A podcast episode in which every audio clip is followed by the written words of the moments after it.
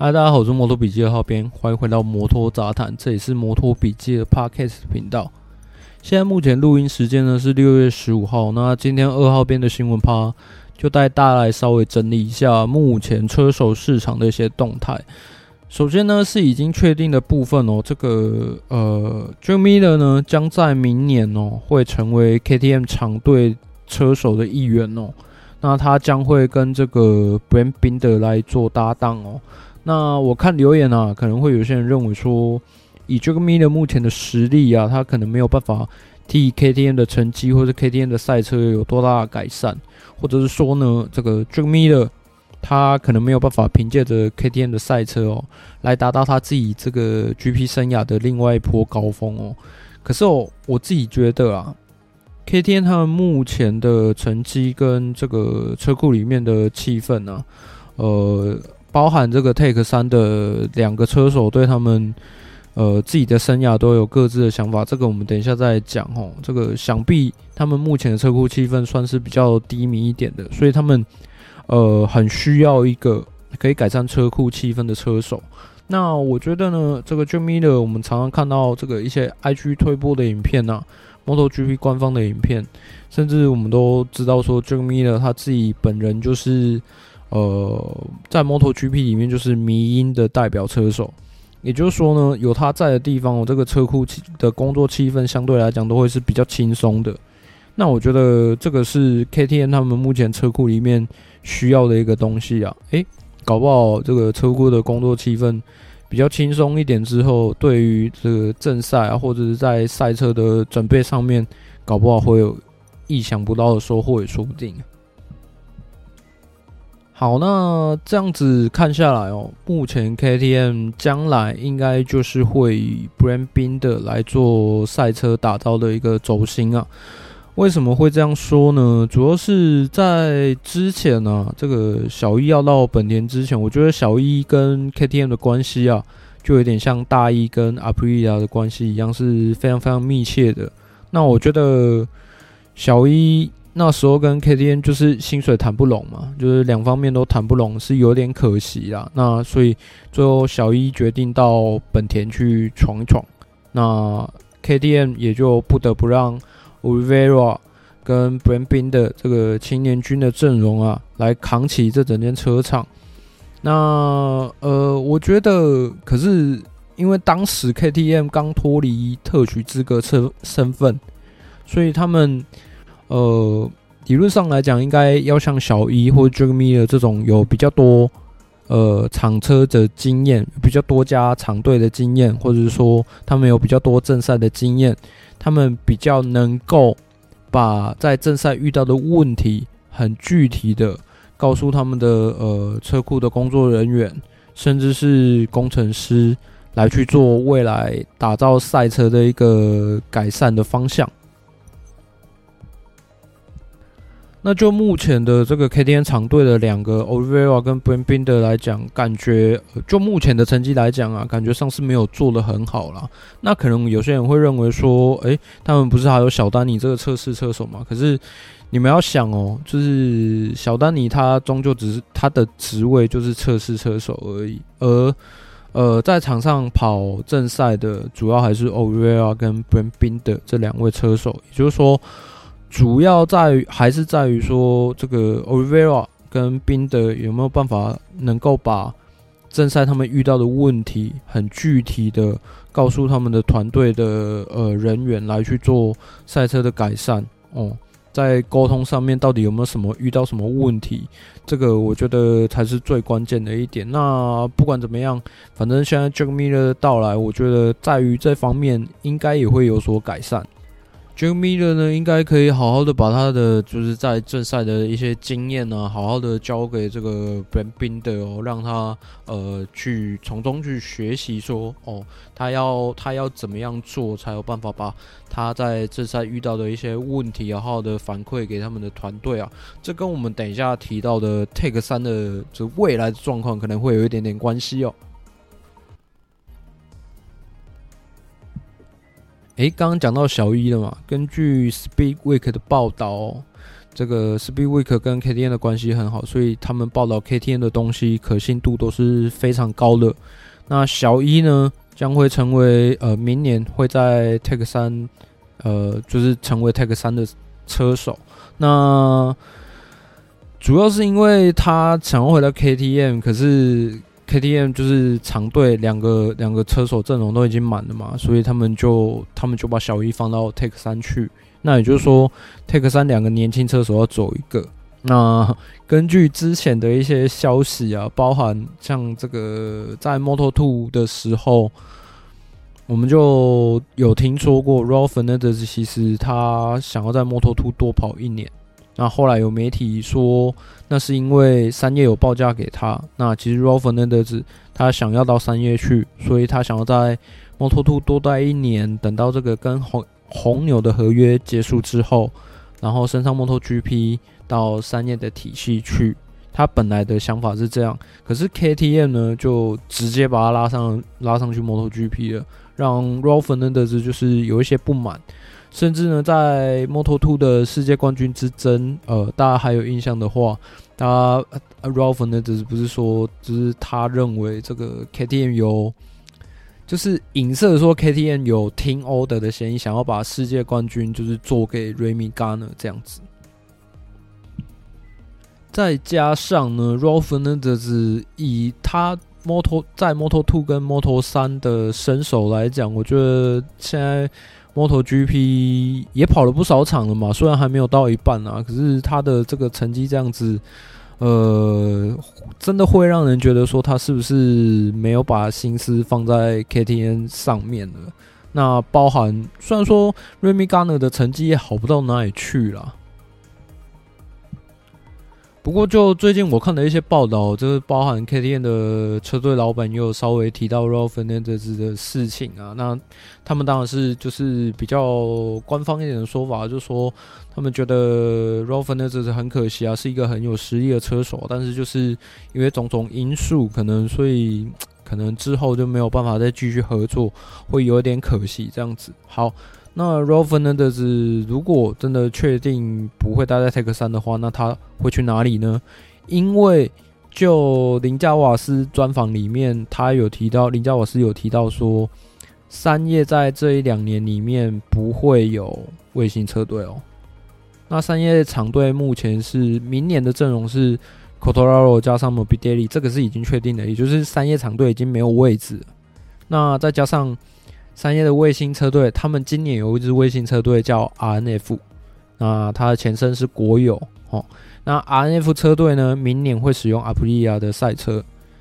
哦，那这样子，Raul Fernandez 他会到哪里去呢？好，据消息指出，他应该会是到 RNF 车队了，这个可能性是比较大的。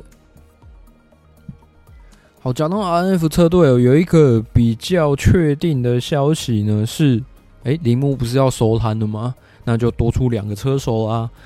相据传啊，据报道指出啊，这个 Alex Rins 啊，应该会明年应该会到 RNF 车队去，就是骑乘这个阿普利亚的赛车，所以阿普利亚明年的阵容算是非常非常的不错，很有看头。好，既然讲到铃木吼，这个铃木的另外一个车手 Joan Mir 哦，曾经拿过世界冠军，所以大家对他的这个动态啊，也是非常非常的有兴趣啊。他到底会去哪里呢？呃，其实我也不需要再多讲了，因为你们看过那么多篇报道哦，这比较有可能的就是本田厂队啦。对啊，除非说 Alberto。目前现在本田的车队经理 Alberto 真的不要他车队经理的这个位置，不然他拼死拼活应该都会把密尔弄来本田。好，现在先稍微整理一下，我刚刚讲到 KTM 嘛，KTM 厂队就是边边的搭 Jack Miller 哦，那 Tech 3呢应该是小一搭 Remy Gardner 哦，那再来呢，Aprilia 呢，其实他们在蒙加罗就有还开记者会。如果大家有印象的话，海开记者会有宣布说，他们厂队明年就是大一加上小牛。那 RNF 他们的卫星车队，他们明年的卫星车队就会理论上应该会是 Rins 加上 Raul Fernandez。理论上啦，因为 Raul Fernandez 这个位置呢，呃。据传还有一些竞争者啦，包含有其中有包含一些摩托兔想要升上来的车手，这个可能还是要等到官方的新闻出来之后才可以确定。那再加上刚刚本田有提到的这个 Marc Marquez 大绝灭，然后吼这个本田还有一支卫星车队叫做 LCR 嘛，这个。目前呢、呃，以呃，我先我先我先讲一下中上目前的状况哦。中上目前在呃这个礼拜就是德国站了嘛，那他目前在正在很积极的想要让自己的身体状况可以通过医检来去参加德国大奖赛哦。那我觉得他还可以待在 LCR 的机会不大。不过，因为赛事，哎，赛季还没有过一半，所以，呃，很多事情都不好说。那反正我们就，我们就只能期待他之后的表现。反正中上这个位置，目前看起来，如果他的合约保住，那理论上应该会是就是出光体系的小梁蓝上来接他的位置。理论上应该是这样子，因为小梁蓝目前，呃。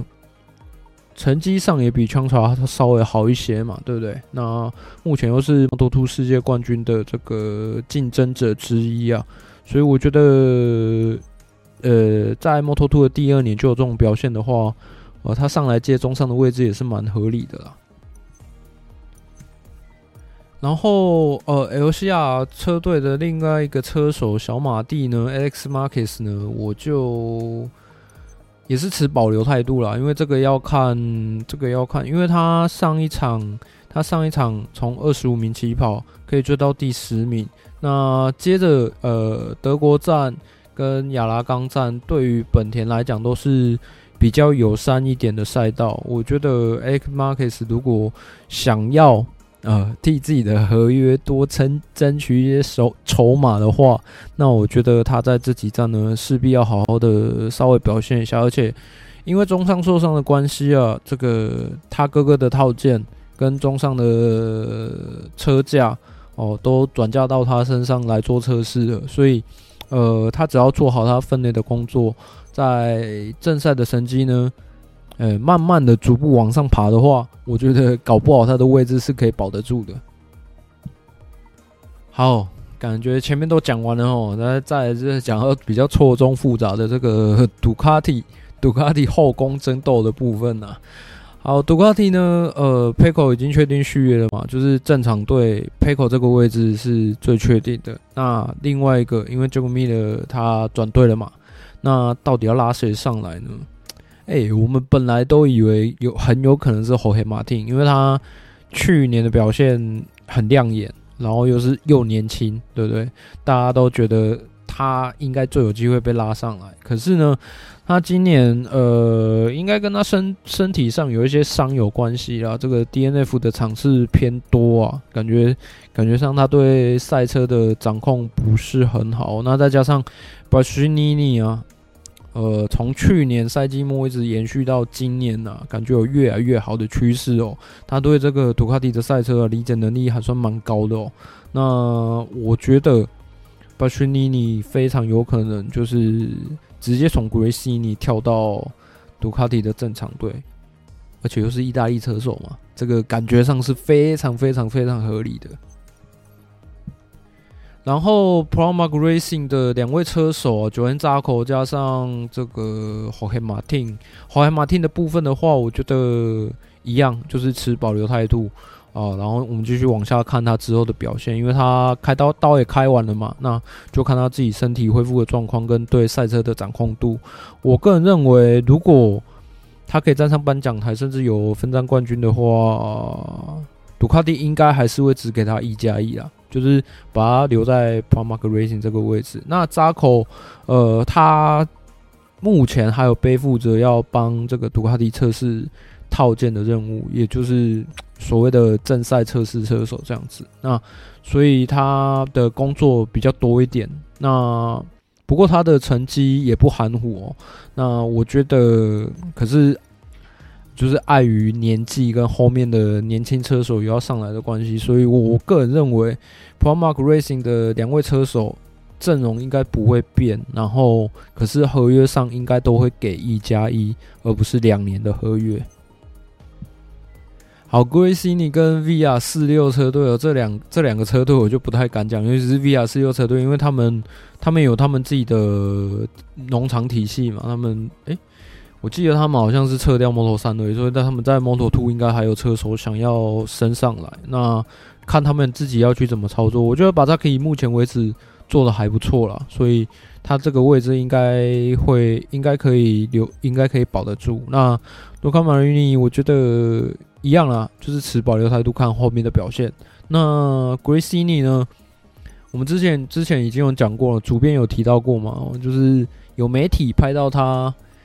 呃，有媒体拍到 Oliveira 到 Gresini 的车库去，也就是说，呃，如果 Bastianini 顺利的升上杜卡迪战场队的话，那 Gresini 就会有一个位置，那 Oliveira 就是这个位置的车手。那 Fabio d j a n a t o n i o 呢？我觉得应该杜卡迪应该还是会把他留住了。对啊，因为毕竟才刚升上来嘛，又是 Gresini 他们就是小级别的小级别的一路上来的车手，我觉得是没有没有没有什么理由这么快就把他踢掉。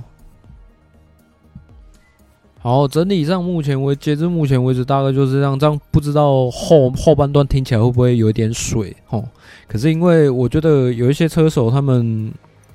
就是还有观察的空间，因为毕竟现在赛季还不到一半啊，对不对？那你我个人认为啦，其实你赛季过三分之二再来好好谈签约的事情也不急，因为中间还卡一个暑假嘛，所以你还。